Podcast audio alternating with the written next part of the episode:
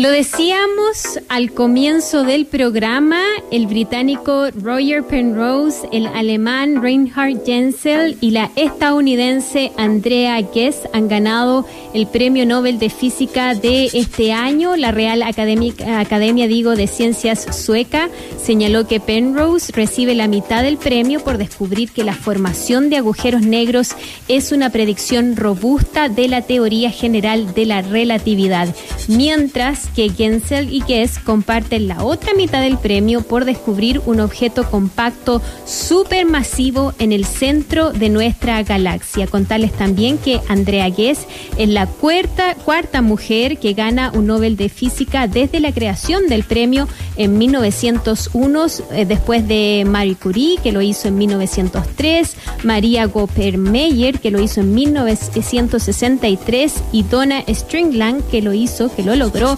en 2018. Espero que esto pueda inspirar a otras mujeres, es lo que ha dicho eh, y lo que ha señalado en la entrega de este premio, de este anuncio, ¿no? Eh, que eh, lo hizo esta reflexión en una conferencia hoy a propósito de que tan pocas mujeres han sido quienes han recibido este premio a lo largo de la historia de eh, este reconocimiento. Y para saber todo y conocer más detalles de la importancia del estudio de los agujeros negros, estamos ya en contacto con Rodrigo Herrera, quien es astrónomo de la Universidad de Concepción y también de El Cata quien sé que está súper, súper contento por eh, quienes han recibido el Premio Nobel de Física este año. ¿Cómo está, Rodrigo?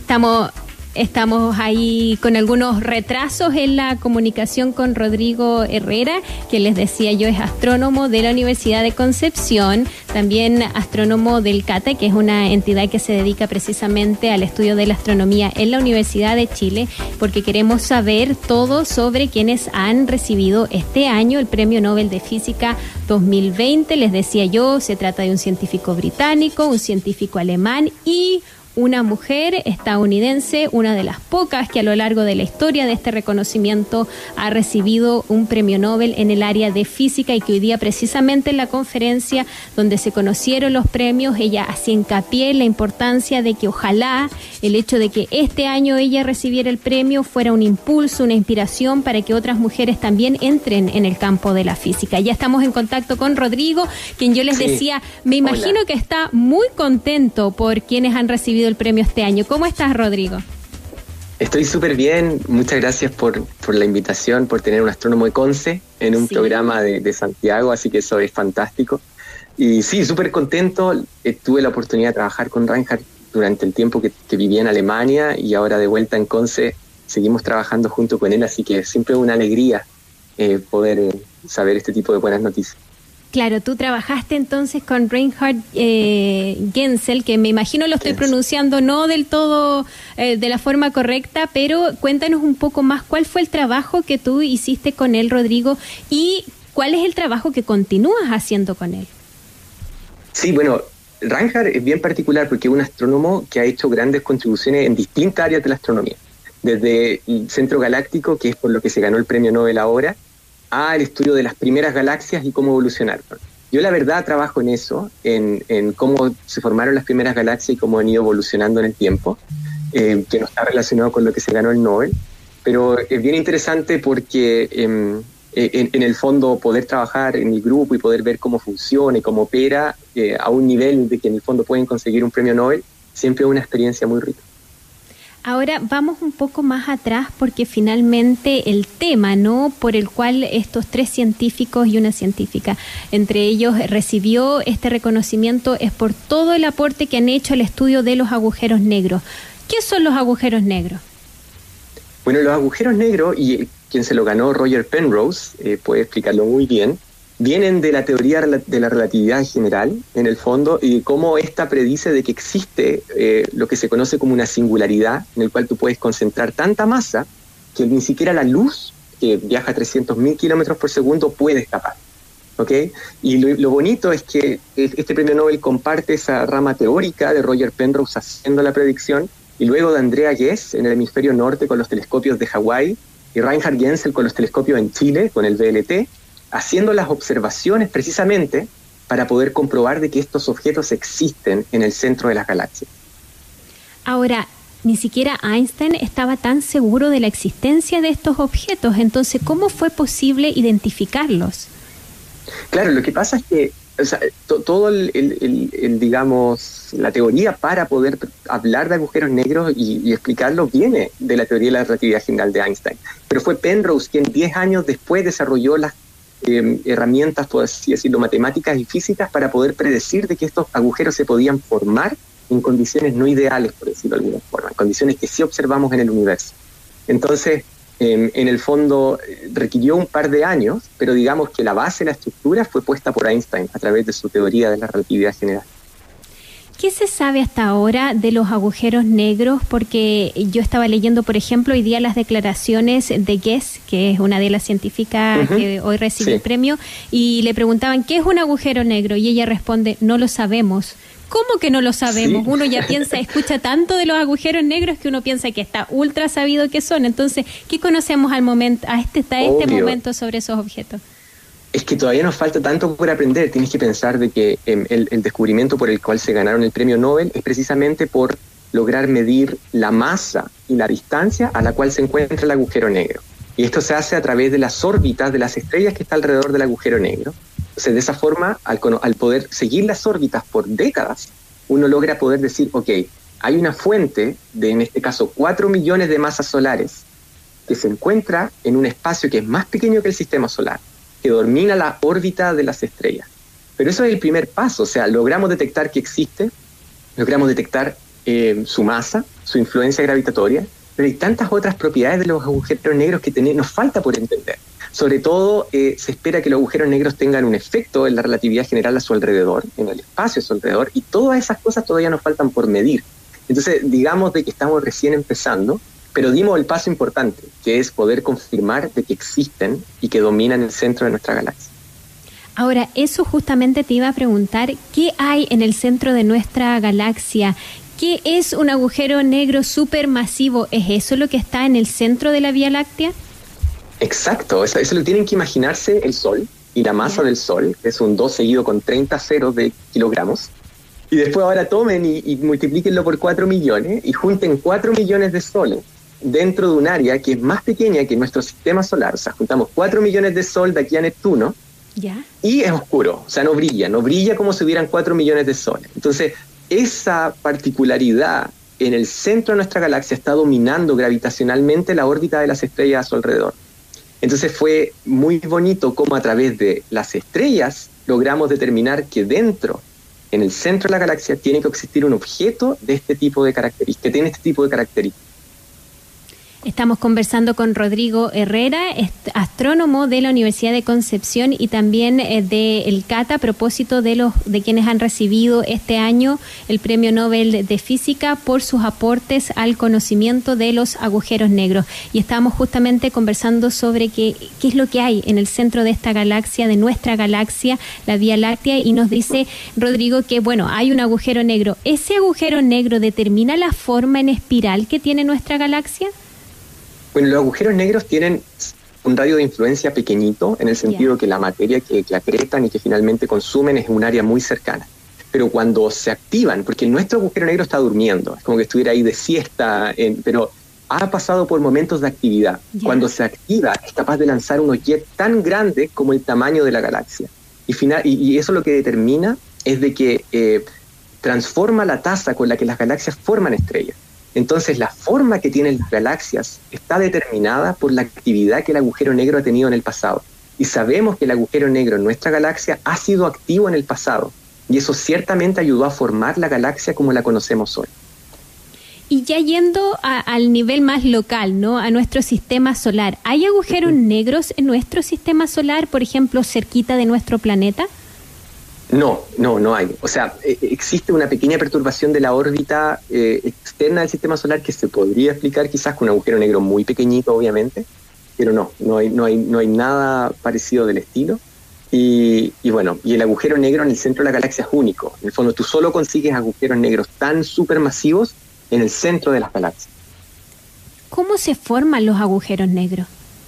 Uh, esa es una muy buena pregunta. Esa es una de las preguntas que Andrea Guess, eh, por ejemplo, eh, dice, por ejemplo, que falta por responder. ¿Cómo se forman estos agujeros negros centrales supermasivos en la galaxia? Es una de las preguntas que nos estamos haciendo y que es como de frontera en la ciencia. En el fondo, cómo las galaxias formaron su primer agujero negro y a medida que la galaxia fue creciendo, el agujero negro fue creciendo con la galaxia. ¿Cómo parte de un agujero negro pequeño que puede haber sido, por ejemplo, porque una estrella colapsó y al colapsar era tan densa que se convirtió en un agujero negro? ¿Cómo creció de ahí a tener 4 millones de masas solares? Son las preguntas que en el fondo los astrónomos estamos intentando resolver, en parte con simulaciones que toman una galaxia y la evolucionan hasta tratar de, explicar este proceso y con observaciones de galaxias muy lejanas. Pero todavía nos quedan un montón de preguntas que responder respecto a la naturaleza del agujero negro. Rodrigo, hoy día Roger Penrose decía de que em, no solo los agujeros negros existen, sino que además son inevitables. ¿A qué se refiere cuando dice que son inevitables? Bueno, es difícil interpretar lo que quiere decir un premio Nobel tan, tan, tan increíble como Roger Penrose, pero me imagino que es porque en el fondo el universo se dan las condiciones de densidad en objetos, por ejemplo, después de que hay una explosión de supernova y que quedas con una estrella muy, muy, muy, un remanente muy denso, para que finalmente ese remanente, al ser tan denso, termine colapsando y formando un agujero negro. Entonces, en el universo em, existen las condiciones y se dan las condiciones producto de los objetos que existen para la formación de agujeros negros. Yo creo que a eso se refiere con que es inevitable, de que no es que haya uno o dos agujeros negros y que son raros, sino que por el contrario, todas las galaxias tienen agujeros negros. Y si entiendo bien, ¿todas las galaxias tienen sus agujeros negros en el centro o los podemos encontrar en otras partes, en otras áreas de la galaxia? Sí, o sea, en el centro lo que tienen es un agujero negro que ha crecido y se considera como uno supermasivo o muy grande. Pero en el disco de la galaxia también tenemos agujeros negros que se han formado después de que una estrella muy masiva y muy grande muere y finalmente es tan denso el remanente que termina formando también un agujero negro, pero de masa estelar, o sea, mucho más pequeño ni comparado con los que tenemos en el centro de las galaxias. Estamos conversando con Rodrigo Herrera, astrónomo de la Universidad de Concepción y también eh, del CATA, ¿no? del Centro de Astronomía de la Universidad de Chile, a propósito de los agujeros negros, que es el tema que finalmente le ha otorgado el Premio Nobel de Física a tres científicos, entre ellas una investigadora mujer, eh, que es importante decirlo porque han sido muy pocas las cuales a lo largo de la historia de este premio lo han recibido. Y Rodrigo, alguien que está escuchando esta conversación pudiese decir, bueno, ¿qué nos importan a nosotros los agujeros negros que hay allá en el universo si nosotros en nuestro planeta tenemos tanto o más complicaciones hoy en día? ¿Por qué son importantes los agujeros negros y por qué es importante estudiarlos? O sea, sí, es verdad. Descubrir que hay un agujero negro en el centro de nuestra galaxia, la verdad, no cambia la política, el debate o las carencias que existen en nuestro país. Pero cuando nosotros invertimos en ciencia y nos preocupamos de tratar de descubrir qué es lo que hay más allá de nuestra atmósfera, estamos elevando un poco el conocimiento y estamos enseñándonos a soñar y a buscar nuestros orígenes y a buscar en el fondo cómo funciona este universo. Entonces, si bien efectivamente no, no, no hay algo práctico que yo diría, sí, eh, no aporta, eh, créanme que tanto en tecnología, porque la tecnología que se tuvo que desarrollar para poder hacer este tipo de observación tan precisa, siempre tiene eh, consecuencias para la tecnología que al final del día terminamos utilizando nosotros en el día a día pero también la inspiración de decir, mira, el centro de la galaxia de la Vía Láctea se ve desde el Chile, se ve desde el hemisferio sur, uno lo puede ver ahí arriba del horizonte en invierno. Y pensar de que nosotros, tan pequeñitos, somos capaces de apuntar nuestros telescopios con una precisión tan alta que somos capaces de medir la órbita de las estrellas y calcular cuánto, cuánto pesa el agujero negro en el centro, yo encuentro que como humanidad nos levanta y nos enseña también a soñar y a buscar más en ese sentido, Rodrigo, no puedo dejar de preguntarte entonces qué te parece la situación actual de la ciencia, el presupuesto que se ha dedicado al área de ciencia y tecnología en nuestro país y además toda la situación que se está dando con Beca Chile. Ya sabemos que para el próximo año no habrá convocatoria para los estudios en el extranjero. Tú mismo tuviste la oportunidad de estar en Alemania y poder eh, tener la posibilidad de trabajar, por ejemplo, con quien hoy es Premio Nobel de Física. ¿Qué te parece eso? ¿Cuál es la reflexión que tú haces al respecto? Bueno, desde el área de astronomía, si algo puedo generalizar y decir si algo hemos aprendido en este año de pandemia es la importancia de la ciencia. Yo viví en Alemania y tengo muchos amigos en Alemania y me cuentan cómo Alemania ha enfrentado la pandemia y la verdad, cuando un país invierte tanto en ciencia, se nota, yo creo, a la hora de las decisiones que se toman y cómo se hacen las cosas. Y creo que es fundamental que nuestro país invierta en ciencia. Yo soy un beneficiario de Becas Chile. Yo me la gané un año antes de que le cambiaran el nombre, pero yo soy Becas CONICIT, que es el equivalente un año antes, así de viejo soy, y me fui a estudiar a Estados Unidos. Y fue gracias al aporte del Estado que yo pude formarme en Estados Unidos, hacer un buen doctorado eh, y después poder irme a Alemania a trabajar con Gensel y ahora feliz vuelvo a Chile a entregar, eh, devolver la mano por toda la mano que me dio Chile para poder estar en el extranjero. Entonces yo creo que es fundamental. Yo soy un, producto directo de Becas Chile. Y, y, yo creo que si hay un mensaje que tenemos que entender como sociedad en general, es la importancia de la ciencia la relevancia que tiene para poder ayudarnos no solo a descubrir el universo, sino a enfrentar amenazas como es la pandemia, como es el calentamiento global y muchas otras y además que ha llevado el conocimiento que adquirió a lo largo de todos sus estudios en el mundo a las regiones, que es otro aspecto importante y que queremos destacar. Así que feliz de tener un astrónomo de Concepción o que está trabajando en Concepción en el programa. Te queremos agradecer, Rodrigo Herrera, astrónomo de la Universidad de Concepción y del Cata, por este contacto y por contarnos todo sobre los agujeros negros y sobre el Premio Nobel de Física de este año. Que tengas una bonita semana. Chao, chao.